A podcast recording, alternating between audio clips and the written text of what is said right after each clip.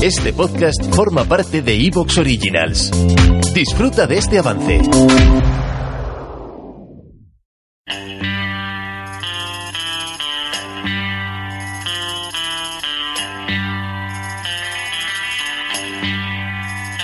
Take the last train to Pottsville and I'll meet you at the station.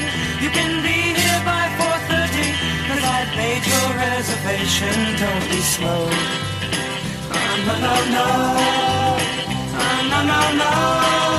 Hola, ¿qué tal? Muy buenas, bienvenidos a un nuevo podcast de Hablando de NBA, bienvenidos a un nuevo podcast de sobremesa NBA y me acompaña como siempre Alex. Muy buenas, Alex. Muy buenas, Javi. Tenía el micro. Tenía el micro el en Cuenca, ¿eh? Que nada, tío, pues, encantado de estar aquí en un nuevo sobremesa. Después de, ¿no? Del furor del trailer del line, que nos ha dejado cositas interesantes, alguna que otra decepción, pero bueno, yo creo que todos los trailers line siempre dejan cosas, no sé, para sacar buenos programas. No- Nos ha dejado bombas, ¿no? Como la de Durán y la de Irving, eh, sobre todo. Ya una vez incluso que pasa lo de Irving, yo creo que lo de Durán no lo esperábamos, por lo tanto es bomba dentro de bomba. Y, luego también, eh, no sé si el último día algo de decepción, ¿no? Porque veníamos todos con un hype tan alto de esos últimos días antes del cierre del mercado que estábamos, pues todos lo típico, ¿no? Eh, preparando directos. En, en mi caso lo hice durante el cierre, tú lo hiciste justo después con back to back. Eh, nos quedamos todos al final de, bueno, pues ta- tampoco, tampoco ha sido para tanto este cierre, ¿no? Eh, claro, las expectativas estaban muy altas y ahí ya lo que también te quedaba era pensar que alguien pudiera querer moverse por el tema del, del movimiento de Durán a los Suns. Sí, yo creo que. Vamos a ver, hay gente que ha sacado cifras, que ha sacado números de jugadores que están involucrados. Yo creo que son un poco. No, no- no son falsas, vamos a ver, las cifras son las que son, pero yo creo que en general la calidad de los jugadores que se mueven, si exceptuamos a Irving y a Durán, evidentemente que no es un moco de pavo, ¿no? Que son dos grandísimos jugadores que se han movido, pero si no hubiese habido esta implosión de los Nets, el mercado, desde mi punto de vista, ha sido flojo. Es decir, no en cuanto a números, sino en cuanto a calidad de los jugadores. Insisto, obviando un momento el tema de los Nets, el resto del mercado parece que, que los Raptors no se iban a mover más, a un novio, es decir, parece que había jugadores Miami Heat que desde mi punto de vista tenían unas necesidades importantes de moverse. Parece que Pat Riley no ha encontrado algo que le encaje. Eh, es decir, bueno, yo creo que los trade line es más marketing posiblemente de lo que eran hace 10 años, a lo mejor se movían menos jugadores, pero sí que es cierto que esos movimientos tenían mayor importancia eh, en, en más equipos de lo que tienen hoy en día. Yo creo que son movimientos en general menores. No veo ningún cambio más allá de los Suns, insisto, que esto quede claro, o el de los Mavericks, pero en los demás equipos son movimientos menores para apuntalar proyectos, para apuntalar banquillos y poco más. Yo creo que cada vez estamos viviendo una NBA más rígida en cuanto a los movimientos. Sí, incluso todo esto que, que es un tema que, que quería sacar hoy en algún momento y mira, eh, nos lo encontramos ya aquí de golpe. eh, el tema de los buyouts, ¿no? Que se está diciendo mucho de, Buah, qué mercado de buyouts espera, no sé qué. Y realmente yo he hecho un vistazo a lo que puede quedar después de todo lo que ha pasado. Y obviamente, Russell Westbrook, Reggie Jackson, Patrick Beverly, John Wall, fíjate que solo estoy nombrando bases, pero es lo que hay. Sí. Eh, Danny Green, no sé ni siquiera si puedo nombrar a Sergi Vaca en una lista de este estilo. De Juan Dedmond, es que no hay mucho más. Quiero decir, hemos tenido años de probablemente mucho más mm, candidato a buyout y tal, que puede que todos estos sean 100% buyout y, por ejemplo, llevamos años diciendo lo del buyout de Eric Gordon. No se lo hicieron nunca los Rockets, ha acabado en este mercado de traspasos en Clippers. Pero así mirando un poco la lista, ¿no? Tampoco es ninguna locura el mercado de buyouts. No, hombre, hay piezas interesantes. Eh, a mí, por ejemplo, Ray Jackson, yo creo que es un jugador que. Probablemente el mejor de esta lista. Sí, además ha demostrado eh, en los Clippers. Yo, yo le conozco, evidentemente, ¿no? Le conozco de haberle visto muchos años en Detroit.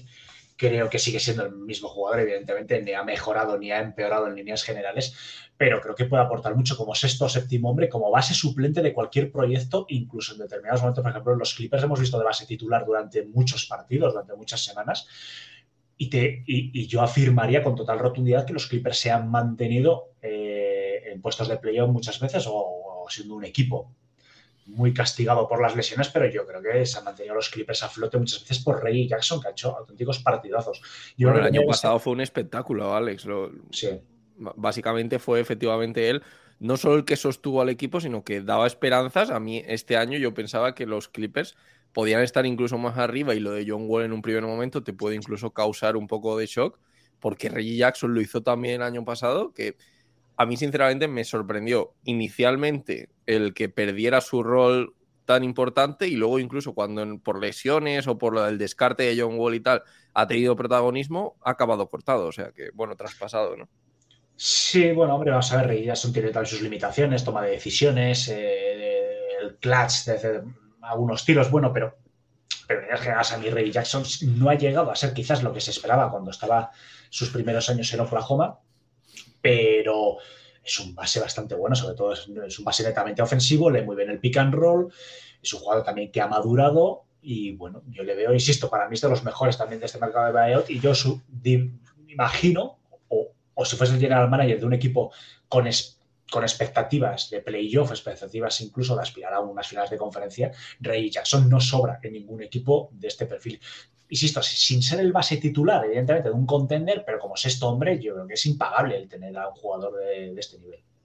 Y se habla precisamente de Denver Nuggets como el equipo que parece que va a aterrizar Reggie Jackson. Desde luego sería un refuerzo brutal y además teniendo en cuenta esa baja que ha tenido ahora de, bueno, baja, traspaso, ¿no? De, de Bonds, de... Sí. eh, ¿Es Bonds? Siempre me lío con lo de huesos, ¿no? Hay gente que le llama huesos, siempre me lío. sí. Eh, sí, Bones Highland, claro. Eh, digo que es una baja, bueno, que serviría para cubrir, ¿no? Ese, ese traspaso que han hecho.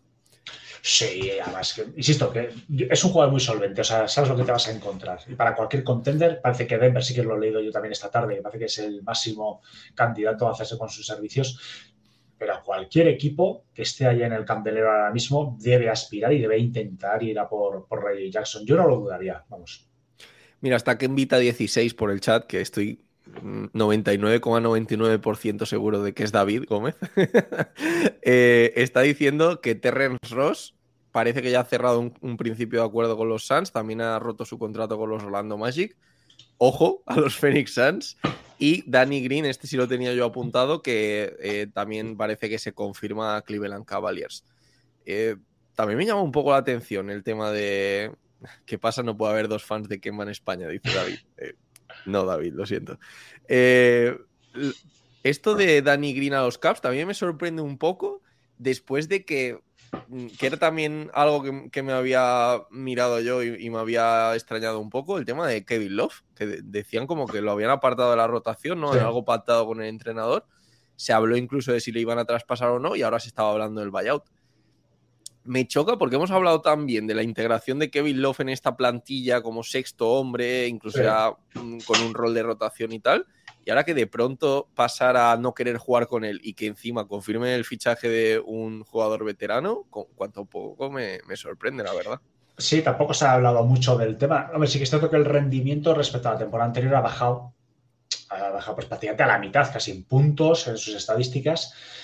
No lo sé si a lo mejor es el propio jugador quien lo ha pedido, eh, bueno, que no sé, que quiera tener otra oportunidad en otro equipo. No lo sé, no lo sé porque tampoco hay mucha información al respecto. He leído lo que has leído tú, básicamente. Pensaba que se le iba a mover, de hecho, en este mercado, que se le iba a incluir algún tipo de traspaso. Supongo que será, vamos a ver, eh, Kevin Love es un jugador tremendamente respetado en Cavaliers de hace muchos años, entonces no creo que, que sea algo que no esté hablado, que no esté pactado. No me imagino una salida de Kevin Love por la puerta de atrás y con malas formas. Cosas más raras hemos visto, ¿eh? No, se puede además, Por, pero vamos, por el tema no, de cómo se estaban llevando, ¿no? Parecía que la relación era inmejorable y que él había asumido claramente su rol. No era Sí, sí, sí, de este típico jugador que puede parecer que ha perdido el protagonismo y, y se esconde y no quiere aparecer ya nada. Todo lo contrario. Pero vamos, que, que no tengo más, no tengo más conocimientos. Yo imagino que será por eso, algo que hayan hablado, eh, algo que quiera, no sé, alguna expectativa de moverse. No lo sé, quién sabe si está pensando a lo mejor en un retiro. Porque sí que es cierto que este año tiene, insisto, menos minutos, las estadísticas sí que han bajado, pero cuando ha jugado, ha jugado con solvencia, ha tenido partidos serios.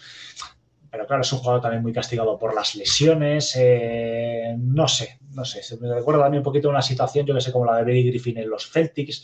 O sea, son jugadores que están tan machacados que por edad tampoco tendrían por qué estar así. ¿vale? Son jugadores que tienen 32, 33 años. O sea, no, no, no estamos hablando ya de 36, 37. Pero bueno, el físico, estos jugadores son muy altos, tienen mucha musculatura y, y sufren bastante. No sé, imagino que las próximas semanas sabremos algo, pero yo pensaba que iba a salir en el, en el, hace dos días, vamos, el trailer del line. Sí, mm, de hecho, a, a mí también me sorprende, ¿no? No había caído en este tema de la edad, ¿no? Porque es verdad que a veces nos metemos como en la espiral de que simplemente son veteranos, ya han pegado su bajón y tal, y claro, ahora miras que tienen 33, 34 Sí. años y tal, y dices, tío, o sea, es que obviamente no podemos siempre traer el tema de un LeBron James, ¿no? Que no es normal que con 38 esté así, pero incluso un Chris Paul, ¿no? Que,